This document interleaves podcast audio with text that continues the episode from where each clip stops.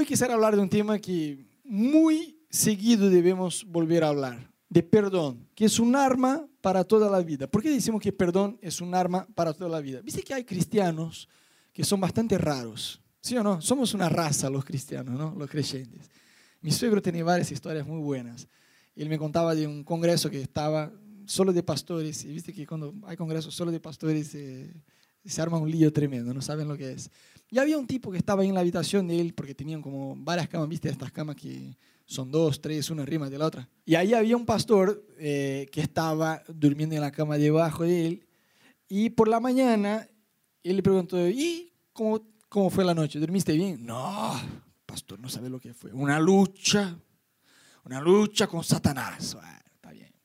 La noche siguiente pasa lo mismo. Bueno, en la tercera mi suegro se despierta y dice, ¿cómo fue la noche? Antes que el tipo dijera, no, una lucha, digo, mira, yo, te, yo tengo una palabra de Dios para vos. El tipo era, viste, estos pastores más místicos, así como, ¿en serio? Sí. La noche Dios la hizo para dormir. Viste que hay cristianos que ven diablo en todo. ¿Sí o no? Hay cristianos que son raros, ¿no? Ven diablo en todo. Y si por un lado es exagerado espiritualizar todas las cosas, tampoco yo creo que es saludable irnos a un otro extremo, de ignorar una realidad espiritual. ¿Me siguen? Yo creo que Dios no tiene ni un extremo ni otro. Hay un lugar intermedio que es equilibrado para nosotros. Amén. Entonces sí, a pesar de que no debemos ser como este tipo del campamento de pastores que miraba diablo en todo, luchaba y opresión y, todo, ¿no? Tiene la suegra, tiene Satanás, hay similitudes y cosas así, pero no es tanto, digamos, todo el día lucha y tal. Entonces hay un lugar de equilibrio. Entonces, a pesar de que no debemos volvernos raros así, hay una realidad espiritual a la cual vos y yo no debemos ignorar. ¿Estamos? Y viste que esta realidad espiritual hay una lucha. No sé vos, a mí me gusta estas películas de guerra. ¿Viste? 300, eh, Corazón Valiente. Corazón Valiente dice igual. ¿Viste? Los nombres de películas, ¿no? En portugués es eh, corazón valiente y en español es como eh, el niño que le encantaba pelear, cualquier cosa. Pero bueno, corazón valiente. A mí me encantan estas películas de guerra, ¿viste? Yo estoy ahí como, como un adolescente frente a las películas matando a todos junto con los actores, ¿no? Y viste que hay eh, estrategias de guerra. Bueno, había. Hoy en día, si un país entra en guerra con el otro, literalmente explota la tercera guerra mundial y chao. Pero viste que hay estrategias de guerra, sobre todo en aquel tiempo, entonces aún más porque no tenían armas como la tenemos hoy. Entonces la estrategia de guerra era eh, lo más importante. Y había diferentes eh, armas en una guerra, por ejemplo, catapulta, ¿sí? Como si fuera una cuchara grandota que tira una piedra con fuego y qué sé yo, arriba del otro ejército. Y cada arma tenía su momento oportuno en la batalla, un momento específico. Por ejemplo, una catapulta no está para usar cuando ya está el ejército ahí en el enfrentamiento con espadas, eh, desde lejos. Así como la espada no está para tirar desde lejos. Ponía un tipo ansioso como Camilo y yo, tiramos la espada ya a un kilómetro ya. Eso se usa cuando ya está cerca. Entonces, cada arma tiene su momento oportuno en la batalla. ¿Me siguen? Y Dios quiere darnos sabiduría de entender que sí vivimos en una batalla espiritual a la cual tenemos un arma, porque dice que hay armas de ataque y hay armas de defensa. Para defenderse contra una espada uno tenía un escudo. Pero eso olvídate, una catapulta no te da, poner el escudo ahí te, sepulta con, con, el escudo y con todo. ¿no? Entonces hay un arma que está en Efesios 6, 12, dice así, porque nuestra lucha no es contra seres humanos, en, otras versiones dice contra carne o sangre, sino contra poderes, contra autoridades, contra potestades que dominan este mundo de tinieblas, contra fuerzas espirituales malignas en, las regiones, casi de religiones, en las regiones celestiales. De una forma prolija, la Biblia dice que nuestra lucha no es contra seres humanos, sino contra eh, el reino de las tinieblas. Entonces, ¿por qué es importante identificar eso? Cuando uno no identifica ni siquiera el enemigo, toma cachetazo y ni siquiera sabe de qué lado vino. ¿Sí o no? Debemos entender eso, porque muchas veces lo que pasa es que no tenemos el discernimiento espiritual del momento que necesitamos. Insisto, no vamos a encontrar el diablo en todo, pero sí, muchas veces Satanás como que despierta personas en conversas para tratar de, de llegar a nosotros. Yo me acuerdo que literal, no es fuerza de expresión, literalmente cuando yo volví a la iglesia, porque yo me había alejado de Dios en mi adolescencia, eh, mi papá literalmente se volvió endemoniado. Entonces yo iba a la casa de mi papá y decía, vos no vas más a la iglesia, y tenía fuego en los ojos, ¿viste? No vas más a la iglesia. Y yo muchas veces escuchaba a mi papá, escuchaba la voz de mi papá y me enojaba en contra quién. Lo veo a mi papá, escucho la voz de mi papá, me enojaba en contra él. Pero me olvidaba de este versículo, hasta que un día yo leí este versículo y fue como un clic. Yo dije, ah, entonces cuando mi papá se pone más violento, no físicamente, porque mi papá nunca fue violento físicamente, pero con palabras bastante, ¿no? Y eh, sobre todo con el tema de la iglesia, era espiritual. Y, a mí me faltaba el discernimiento, ¿no? Entonces, cuando yo miraba que mi papá tenía fuego en los ojos, decía, la iglesia, no va más a la iglesia. ¿Y vos qué va a ser? ¿Va a ser pastor? Entonces, por lo menos va a ganar plata. Tenía un prejuicio, ¿viste? Mi papá. Entonces, yo en la casa de mi papá, cuando él se ponía así, yo, después de haber leído el versículo y entender que mi lucha no era en contra carne o sangre, yo decía, papá, necesito ir al baño cerraba el baño y ahí oraba, Satanás, yo te echo en el nombre de Jesús. Yo declaro sanidad sobre la vida de mi papá, tu paz, tu presencia. Yo sé, chicos, era a veces oraciones así de dos minutos. Yo abría la puerta, tenía un ángel ahí. Mi papá era un ángel.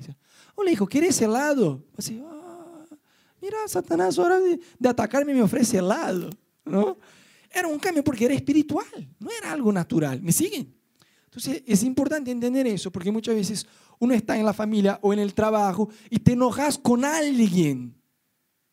Tenés que entender que más allá de esta persona, pues, no estoy diciendo que es, pero puede haber una influencia demoníaca por detrás de la persona.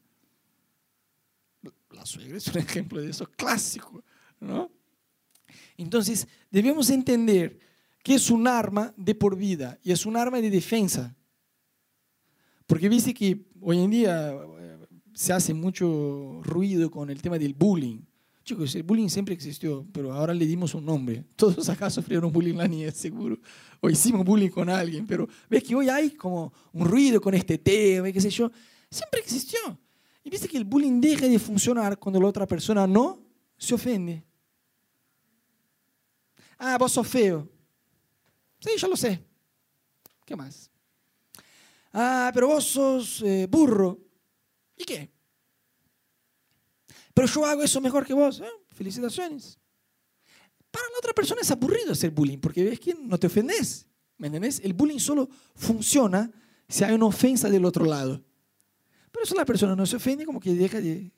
Y yo creo que en las relaciones el perdón es un arma que protege nuestro corazón. No importa cuán malo la gente haya sido con nosotros, podemos defendernos, nuestra alma es un escudo para nuestra alma. Entonces, perdonar, gente, es así. Ves como si fuera una trampa para el corazón cuando alguien se amarga con alguien. Pasa una situación, vos te amargás, es eso, es una trampa para tu corazón.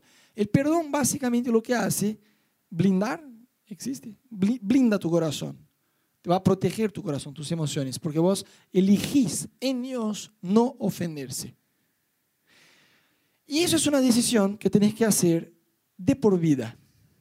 Porque desde el día de tu nacimiento hasta el día de tu muerte te van a ofender. Entonces, si hoy vos decís, no, pero Rodo, hoy, ¿qué día es hoy?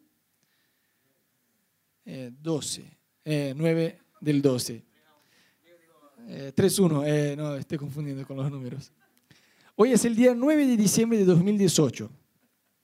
Me parece que la final de River y Boca fue hoy también. Si vos decís hoy, día 9 de diciembre, yo elijo a perdonar a todos aquellos que me hirieron, es una buena decisión. Pero si la cosa se queda solo ahí, estás en el horno. ¿Por qué? Mañana te van a ofender de vuelta. Entonces no es algo que uno debe bajar. Sí, bueno, hasta acá voy. Hasta, el 9 perdono a todos, pero de ahí en adelante no. Hasta nuestra muerte debemos estar perdonando. Si hay alguien que debe aprender a perdonar son los cristianos. ¿Por qué? Porque fuimos bastante perdonados, ¿sí o no? Entonces, es un arma que debemos llevar de por vida, no es algo que debemos usar puntualmente solo eh, en algunas situaciones, sino de por vida. Y para entender qué es perdonar, yo creo que en primer lugar debemos entender que, que no es perdonar, porque algunas personas por ahí piensan que perdonar es olvidarse. Chicos, eso, no es, eso es eh, volverse viejo. Perdonar no es olvidarse, no es que vos te olvidás. ah, ¿sabes qué? Yo no me acuerdo. No, eso es cuando tu memoria empieza a pifiar. Perdonar es vos te acordás, pero ya no te duele. ¿Sabes que cuando yo era joven, va, soy, ¿no? Pero con un poco más de experiencia. Pero cuando era bastante más joven, hace bastante años también atrás, qué sé yo, unos 15 años atrás, 20 años atrás, eh, en Génesis más o menos, yo bajé una, una pendiente que había allá en mi ciudad, en un skate, bajo, eh, por detrás de un auto de unos amigos. Tenía filmado eh, la escena, era de película de Hollywood, ¿viste? Y los tipos, viste que adolescentes tienen eso, de muy tonto que uno desafía al otro, ¿no? Che, imagínate bajar desde acá hasta allá en skate. Y era bastante, viste, una pendiente fuerte, sino era un poquito, era así. Y decía, no, yo doy 100 reales a quien baja. Y empezó una cosa así, ¿no? Y un amigo dijo, yo, yo no creo que vos vas. Uf, vos decís eso a un adolescente, un tipo ansioso como yo, uno se suicida, pero para vencer la discusión. Yo, yo voy, agarré el skate y fui con todo. Y viste que en el, ya era de madrugada, ¿no? Y la, la calle tenía como que una bajada, una parte que subía, y entre ellas tenía como estos cuadritos, ¿viste? Y yo pasaba de un lado a otro y trataba como que de frenar un poco porque era muy así. Pero llegó un punto que yo crucé para el otro lado y cuando quise volver vi que pasaba así, ¿viste? Los cuadritos que estaban, pensé, ya no puedo ir para allá. Entonces no había forma de frenar y todavía estaba como ni, ni siquiera había llegado en la mitad del coso. Y ahí me quedé y eh, la parte de abajo del skate empezó a temblar. Bueno, yo besé el piso, pero fui así como con el pecho. Era todo lo que ellos querían ver. Chicos, acá me quedó una cicatriz, no sabes. Eh, debería haber tomado puntos. Y tampoco, viste, adolescente, limpia, pone, bueno, no pasa nada. Y ahí debería haber tomado puntos. Me quedó una cicatriz tremenda por, qué sé yo, un año tenía que andar así. Hoy la toco, no me duele. Está, la gente dice, ah, te operaste de con esa apendicitis. No, no, me caí de skate en realidad. Pero no me duele, no es que yo me olvidé. Sé lo que pasó, te lo cuento en detalles, el dolor fue tremendo. Pero ya no me duele más. Hay solamente la cicatriz el recuerdo. Viste que hay gente que dice, no, este tema no se habla, ya sea de un trauma que vivió o de una relación rota. Dice, no, no, este tema no, no se puede hablar. ¿Por qué? Porque duele. Todavía no está cicatrizado. Entonces, el perdón tiene este poder de ayudarnos a cicatrizar. Viste que es, eh, seguramente acá, sobre todo los mayores, la gente más los jóvenes con más experiencia, vamos a decir así, porque somos una iglesia bastante joven. Tienen libro de recuerdo en casa, de fotografía, ¿sí o no? ¿Cuántos acá ya vieron un libro de recuerdos de alguien que fue, cuando lo echaron de la empresa? Vos fuiste a la casa de un amigo tuyo y el tipo te dijo, che, mira, acá tenés un libro de recuerdos, te voy a mostrar. Fíjate esta fotografía. Este día era un viernes a las 3 de la tarde. Recién mi jefe me había echado del trabajo. Fíjate cómo yo estoy llorando acá en la fotografía. ¿Ves? Acá es un libro de recuerdo de una otra situación. Yo estaba enfermo. Tenía 41 grados. Fíjate cómo yo estaba rojo. Me, estaba muriendo. Y ahí contraté un fotógrafo. Vino a mi casa y ahí chiqui, chiqui, chiqui. Este otro acá me rompía las piernas, estaba en el hospital. Fíjate cuántas fotografías hay. En este otro día, encima, mi suegra me vino de viaje a visitarme. Mira, nadie tiene libro de recuerdos así. Sería un disparate, ¿sí o no? ¿Qué tenemos libre de recuerdo? ¿De qué? Nacimiento, bautismo, boda, cuando alguien se recibe, ¿sí o no? ¿Por qué? Tenemos libro de recuerdo de cosas buenas, no de cosas malas. Sería una locura tener el libro de recuerdo de cosas malas. Pero ¿sabes qué? Cuando uno se amarga, es exactamente eso lo que pasa tenemos un libro de recuerdo de cosas malas que nos pasaron. Porque, ¿sabes? Alguien te puede herir, sí. O decir, bueno, Rodo, yo no desarrollé esta capacidad de no ofenderme. Bueno, yo tampoco. Eso es algo que vamos madurando en Dios. Pero alguien te puede herir una vez. Está bien. Si vos elegís perdonar, chao, listo, perdonaste, fuiste, ya está en otra. Pasa que si la persona te lastima y vos te volvés amargado, ¿qué es lo que haces? haces un libro de recuerdos. Porque está día tras día diciendo, no, pero yo me acuerdo lo que hizo. Es un libro de recuerdos. Y ahí va. ¿Viste? Por eso pasa que hablas con parejas. Uh, esto es hermoso. Me encanta cuando hacemos consejería matrimonial. Se explota la Tercera Guerra Mundial, ¿no? Y a veces están casados hace cuatro décadas. Y la esposa, el marido le dice algo y la esposa dice, no, pero en 1532, a las 4 horas de la tarde, vos dijiste, papá, papá, papá. Y le da un, te, te, te, dice lo que pasó con tantos detalles y con tanta energía que va así, por el amor de Dios, es una legión, no es una... ¿Por qué? Porque la persona amargada puede haber pasado muchísimo tiempo. La persona todavía se acuerda como si fuera ayer. Por eso tiene tanta carga emocional así. Pero por el amor de Dios. Eso fue en, en, los 90, en los 80. No había celular en aquel tiempo. ¿Y vos te acordás? ¿Cómo? Por eso. La persona está como que revive el, el momento. Y en realidad es una tontería porque es una autolástima. O sea, si David me pifea, ¿sí? me lastima de alguna manera, y yo no elijo perdonar, ¿qué pasa? Él me puede haber herido una vez, pero cada vez que yo vuelvo a acordarme, yo me autolastimo. Él me hirió una vez y siguió su vida. No porque David es creyente me pidió perdón, está todo bien. No, es un ejemplo. Pero si yo no elijo perdonar, yo estoy haciendo un libro de recuerdos. Y es totalmente lo contrario de lo que dice la Biblia. La Biblia dice, quiero traer a mi memoria, mis recuerdos, las cosas que me dan esperanza. Por eso Pablo dice, dejando atrás lo que queda atrás, o sea, ya fue. Pifiaron, pifiaron. ¿Sabes que volverse amargado es una tontería? Porque uno cree que de alguna forma se está vengando del otro. Y no. Volverse amargado es tragar veneno esperando matar al ofensor. No hay nada más tonto que eso. El tipo que te ofendió, te ofendió y siguió con la vida. Pero cuando uno se vuelve amargado, lo que está haciendo es una autotortura, porque vuelve a acordarse de todo lo que pasó. Y no sé vos, a mí muchas veces me dio un poco la sensación como que no era, qué sé yo, que era una actitud un poco torpe, bruta, perdonar a alguien. No sé si a vos ya te pasó.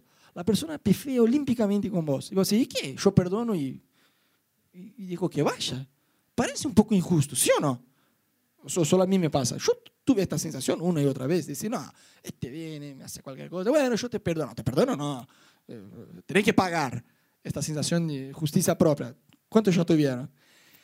Y muchas veces me daba la sensación de que era como que injusto perdonar. Como no, no puedo regalar el perdón así, tomátela. No. Perdonar no es justo. Yo tenía esta sensación. Hasta que yo me encontré con un versículo en la Biblia que me ayudó un poco a entender mejor qué es lo que pasa desde la perspectiva espiritual, cuando Dios interviene.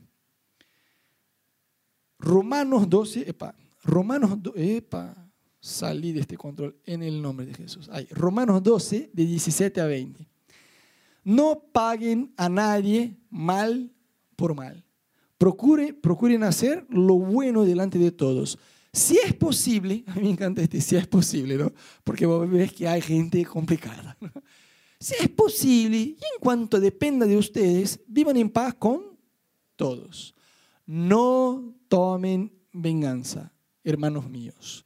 Sino, ahí viene la parte buena, dejen el castigo. Hay un castigo. No es porque nosotros no debemos hacer justicia que no se hace justicia. ¿Me siguen? Dejen el castigo en las manos de Dios. Porque está escrito, mía la venganza, yo pagaré, dice el Señor. ¿Cuántos dicen amén? ¿Ah? Nos encanta. Antes bien, fíjate cómo sigue. Si tu enemigo tiene hambre, dale de comer. Si tiene sed, dale de beber. Actuando así, harás con que se avergüence de su conducta. Gente, ese versículo me voló la cabeza. Yo tuve mucho más ganas de casi perdonar. O sea, hay que, hay que pagar el mal que hizo. Pero pasa que cuando nosotros queremos hacer justicia con nuestras manos, Dios dice, yo no me hago cargo, vos querés hacer, hacerlo. El problema es tuyo. Yo tampoco te perdono. Cuando nosotros decimos, ¿sabes qué? Me lastimaron, se equivocaron olímpicamente, pero yo elijo perdonar. ¿Qué estamos haciendo? Dejando en la mano de Dios la justicia, la venganza. Va a decir, pero Rodo, no sé hasta qué punto eso es un incentivo a perdonar, porque lo que me incentivaría a perdonar sería que se haga venganza. Pero de verdad, cuando vos dejas en la mano de Dios, Dios se hace cargo, Dios hace justicia. Pero cuando vos tratás de decir, no, no, no, no, Dios hace justicia, no, yo voy a hacer justicia. Entonces Dios dice, si vos metes la mano, yo saco la mía. Y ahí estamos en el horno. Yo me acuerdo que antes de que me fui a vivir en zona norte, estaba por Belgrano, y había un, encargado. Yo siempre me llevé re bien con todos los encargados, con toda la gente del edificio, nunca tuve problemas con nadie. Pero había un encargado ahí en el departamento, en el edificio de Belgrano. Eh, el tipo era bastante desubicado. Pero chicos, cuando digo bastante desubicado, era recontra desubicado. Toda vez que yo alquilaba la parrilla, porque había una parrilla abajo, ¿cuántos se acuerdan? ¿Cuántos estaban en este tiempo? Bueno, pocos. Había una parrilla, siempre estaba, pero recontra sucia. Yo como que tenía que estar ahí una hora limpiando para poder usarla y encima pagaba. Entonces un día, con onda, yo hablé con el tipo, che, mira, las últimas dos, tres veces que yo usé la parrilla estaba recontra sucio. No, pasa que el tipo que alquila antes, digamos, la última persona a usar, cuando la parrilla está caliente, tiene que agarrar como si fuera una escoba y darle ahí con todo que sale todo porque la reja está como caliente, entonces sale toda la grasa. Yo digo, no, está bien, yo lo hago cuando yo uso. Pasa que cuando yo agarro para usar, el anterior eh, eh, tipo que usó no lo hizo y bueno, yo no puedo estar una hora todavía antes, de, porque encima pagamos, digamos. Le hablaba con onda, pero le correspondía al tipo. Está bien que tengamos entre todos el acuerdo este, pero alguien debe verificar. Yo no puedo estar todos los días viendo quién está usando, si se limpia o no. Era la tarea del tipo. El tipo no hacía lo suyo. Entonces yo le hablaba con onda. Che, mira, pero el tipo no hacía. Entonces llegó un punto que yo dije, bueno, basta, ya, ya está, no, no, no hablo más. Pero el tipo como que se enojó y trató de perseguirme, ¿viste? Entonces el chabón decía, no, vos tenés que pagar una multa porque no llevaste el tacho de basura afuera en la última vez que alquilaron. Yo decía, no, llevamos. No, no llevaste. Dije, bueno, yo no voy a estar peleando con el tipo. Entonces llamaba a la, a la administradora del edificio y decía, mira, hay un tipo, el encargado está reflejado, dice que yo no llevé eso. No es verdad, no voy a pagar un centavo, no corresponde. Si yo hubiera fallado, pagaría, con dolor, pero pagaría, pero no voy a pagar porque no es verdad lo que el chabón está diciendo. Bueno, el chabón este era recontra. Estaba flashado el chabón. Me acuerdo que un día llegué en moto, en aquel tiempo tenía una moto, y tenía unos ganchos en el árbol frente al edificio. Yo quise poner ahí el, eh, eh, la moto, el, chabón dijo, ahí no se puede poner. El gancho era para, para atar la moto ahí, ¿no? Con la corriente. Yo digo, ¿quién dijo? La administradora. Yo pensé, salí de este cuerpo en el hombre. Entonces yo saqué el, el, casco y dije, che, tranquilízate, recatate. Te pregunté con onda, te estoy hablando con respeto. No, no estoy enojado, no estoy enojado. Que algunos hablan así, yo hablo así. Pensé, este, ni siquiera, bueno, está bien. Pensé, y yo traté de, bueno, señor, tipo flashado, loco, lo perdono, ya está, no, no voy a entrar en una pelea, llamar al consorcio y decir, che, mira, que ya está, chao, re loco, qué sé yo, no me voy a pelear con un tipo así. Pero viste que cuando alguien es, es desubicado y vos entregás eso en la mano de Dios, no hace falta que vos te, que te esforces por probar que vos sos lo correcto. Si lo entregás en la mano de Dios, cuando la persona es desubicada, es desubicada. No es solo con vos. Entonces, en lugar de estresarse para intentar mostrar a todos que vos tenés razón, tenés que hacer es entregar eso a Dios y ya está. Fue lo que yo hice. Bueno, como mucho, tres semanas, eh, a mi casa una vecina diciendo, mira, no, el tipo este como que me amenazó, amenazó a mi hija, amenazó a cuatro o cinco vecinos que están ahí, queremos hacer una, una reunión para echar al tipo porque la gente del edificio le tiene miedo a él. Bueno, fue lo que pasó. Hicimos una juntada y lo echamos y chao. ¿Por qué? Cuando la persona es desubicada, no hace falta de que vos tomes justicia propia para que se haga justicia. Lo entregas a Dios y ya está. Eso en un momento sale. Pero yo estoy seguro que si yo me hubiera enojado, no, el tipo este, ya hace tiempo que lo, lo estoy bancando y no es un vago, voy a tratar de que lo... Por ahí se complicaría la situación. Pero al entregar eso a Dios, Dios se encarga de hacer justicia. Amén. Y hay una, una, una, historia en la Biblia que muchas veces nos cuesta entender porque la leemos desde una perspectiva ajena. La leemos como, bueno, el personaje bíblico. Incluso nos indignamos con el tipo. No puede ser. ¿Qué tipo de desubicado? Recontra desubicado. Pero nos cuesta vernos en la historia. Entonces yo quiero leer una historia con vos. Pero yo te quiero animar a que vos te esfuerces, ¿no? Para mirarse en la historia. Entender, porque viste que muchas veces la Biblia en lugar de decir, hey, vos, a veces, no, mira, había un dueño, había una oveja, había eso y lo otro, para decir, bueno, la oveja sos vos, para que uno diga, ah, bueno, es así, porque tenemos tanta dificultad en reconocer los errores que la Biblia muchas veces tira un montón de historias. Eh, la historia está en el libro de Mateo, de 18 a, el capítulo 18, de 21 a 35.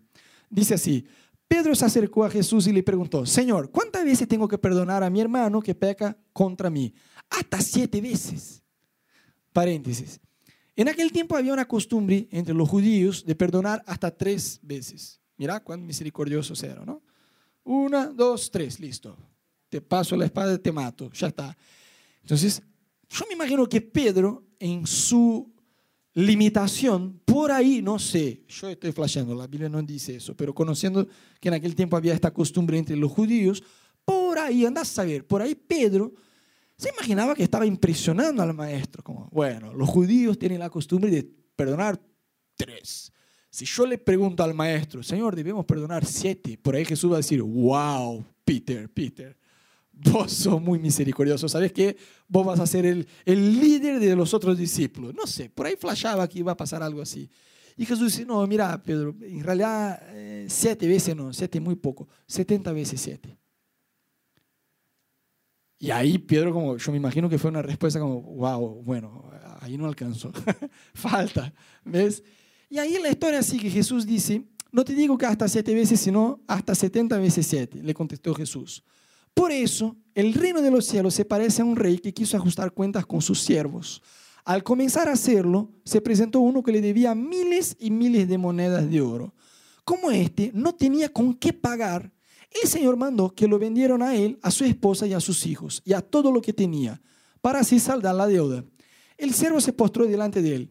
Ten paciencia conmigo, le rogó, y te lo pagaré todo. Mira qué chanta. La Biblia dice, en otras versiones, esta historia se repite por otro lado, y también dice que era una deuda impagable, o sea, el chavo no tenía cómo pagar. Y acá está tratando de suplicar, rogarle a, a su rey, ¿no? Te lo pagaré todo. Mentira, no tenía cómo pagar. Qué chanta, ¿no? El Señor se compadeció de su siervo, le perdonó la deuda y lo dejó en libertad. Al salir, fíjate qué impresionante la historia ¿no? nuestra. Al salir, aquel siervo se encontró con uno de sus compañeros que le debía 100 monedas encima de plata, ni siquiera oro era. Lo agarró por el cuello y comenzó a estrangularlo.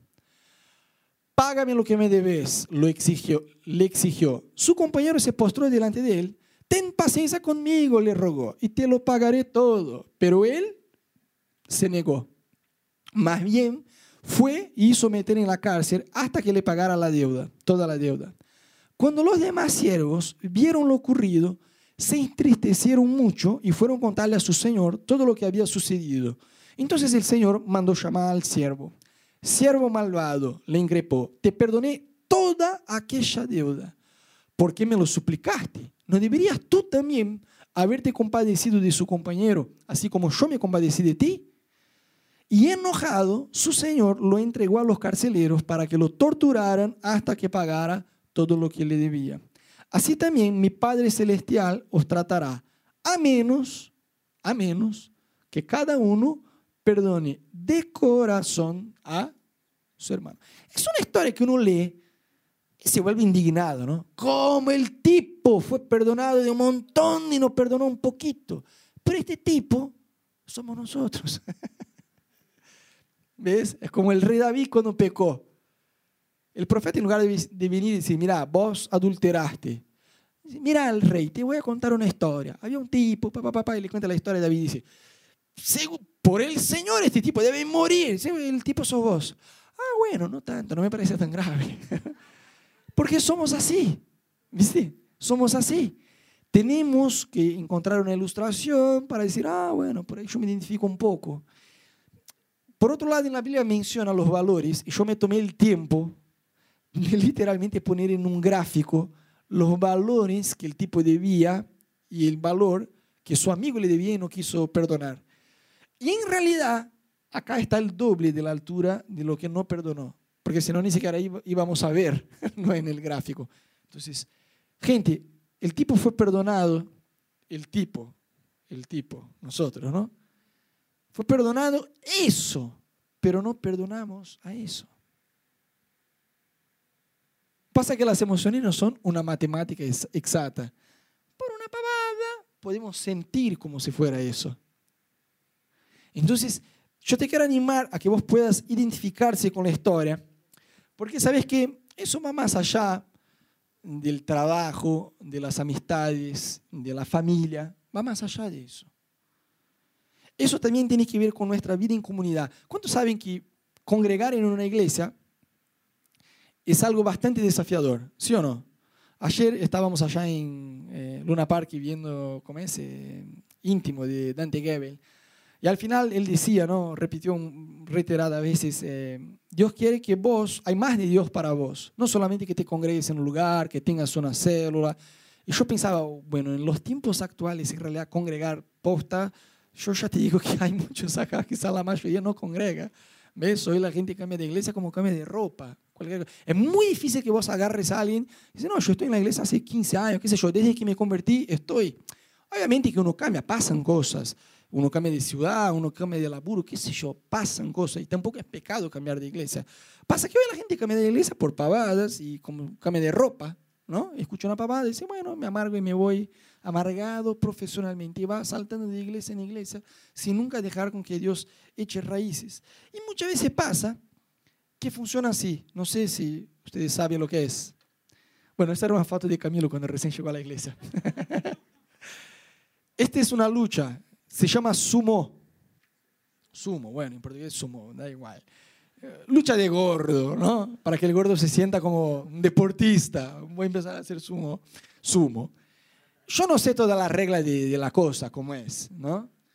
eh, me aseguro que no deben hacer mucho ejercicio, me parece, por el tamaño en que están.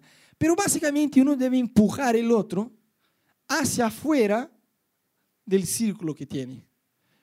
Si derruba el otro al piso, creo que si, si toca la mano, qué sé yo, no me acuerdo las reglas, pero si lo derrumba el otro, le vence. Pero otra forma de vencerlo es arrastrarlo, empujarlo hacia afuera del círculo. Para mí es la mejor la mejor ilustración de lo que pasa en el reino espiritual con nosotros cuando hablamos de iglesia. Satanás trata de empujarnos hacia afuera de la iglesia con pavadas. Con pavadas. Ah, yo escuché algo que no me gustó, pero en lugar de hablar con la persona que yo hago, me quedo callado con el libro de recuerdos y con el libro de recuerdos, ay, pero Uli me habló de una forma que no me gustó y me parece que Mika me miró de una manera que tenía mala, me parece que tenía mala onda. Y en lugar de chequear, en lugar de hablar, en lugar de ser transparente, me voy alejando cada vez más cuando por fin salí. Y ahí listo, Satanás gana. Entonces chicos, algo bastante importante, viste que acá en la iglesia, siempre en, eh, eh, en el ADN que hacemos, con Ana hacemos una promesa. A ver si cuántos se acuerdan. ¿Cuántos acá hicieron el ADN? ¿Cuántos no hicieron el ADN? ¿Cuántos no hicieron y no tienen ganas de levantar la mano? Así con la cabeza. Está bien, bueno. En el ADN les hicimos una promesa. A ver cuántos se acuerdan. ¿Cuál es la promesa? Les vamos a fallar. Y sí, la, la cumplió. Qué chanta. La promesa que con Ana siempre hacemos en cada ADN para la gente nueva que llega a la iglesia es, gente, mira, en algún punto, en algún punto, te, aseguro que no va a ser intencional, eso te, lo aseguro, pero en algún punto te vamos a fallar. Entonces, desde ya, sepa perdonar. Hablen, por el amor de Dios, hablen. A mí, yo me vuelvo loco porque eh, a, veces gente se va de la iglesia y no habla, no se habla, no habla, no habla. No, muchas cosas pasadas. Pero muchas cosas, ¿qué? Nunca me hablaste nada. Vení a hablar. Somos adultos, somos creyentes, tenemos buena onda. Hablemos del tema por el amor de Dios. Entonces, Pedro, no sé, se enojó con Diego.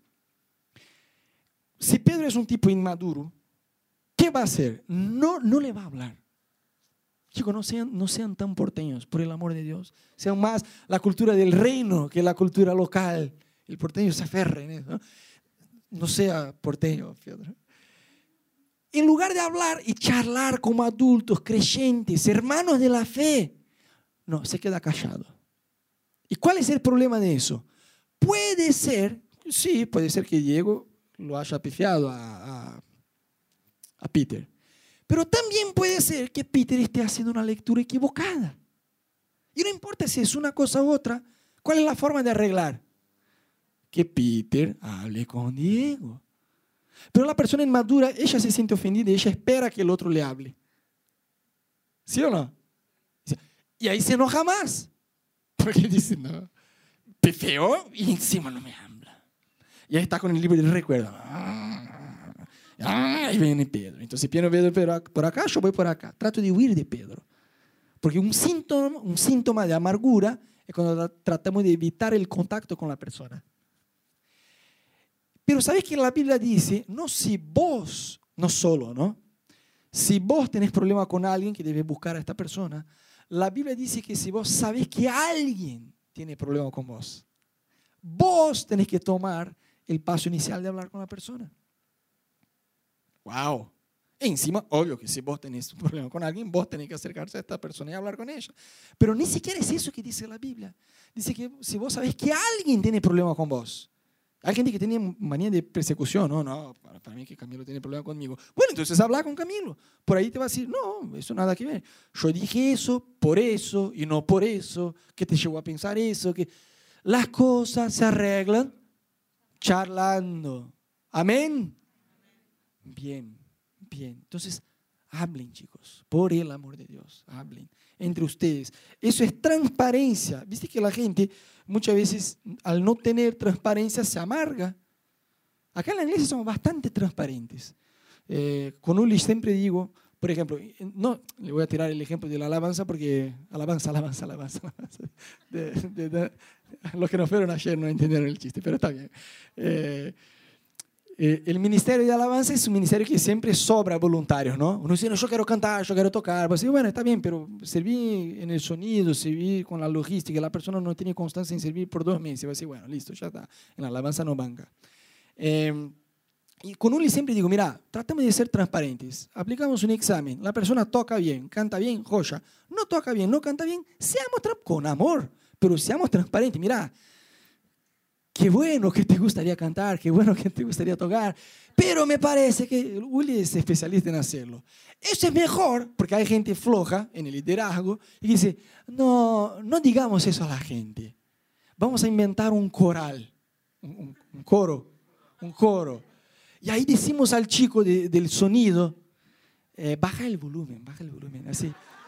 Así la gente está como creyendo que están cantando y no están cantando. Y después la gente se entera y se amarga. Jamás lo vamos a hacer. Te vamos a decir, mira, qué bueno que, que te gusta cantar, pero tenés que aprenderlo, tenés que ser yo. Es mejor ser transparente así, en lugar de decir al chico del sonido, che, baja, baja, porque viste que esta no, no canta, viste. Entonces, que, como los niños, viste que agarran el control remoto del videojuego ni siquiera está enchufado y creen que están jugando. Hay gente que muchas veces hace eso. Entonces, tratamos de ser bastante transparentes porque ser transparente es una señal de madurez. Hay niveles de madurez, de inmadurez, perdón. Hay una persona que no está tan madura, sí, pifea en algunas cosas. Hay los niños y hay un nivel de inmadurez que es aún peor que los niños. Tirar indirectas por internet. Oh, eso es hermoso. Es hermoso, es hermoso, es hermoso. Igman me habla de una forma muy dura, entonces yo me amargo. Pero yo ya tengo, estoy en Buenos Aires ya hace seis años, ya, ya me hice el argentino, ¿no? Entonces yo me amargo mal y no le hablo. Escucho una prédica de esta y digo, bien, la Biblia dice, pero soy porteño no lo niego, no le voy a hablar a Igman.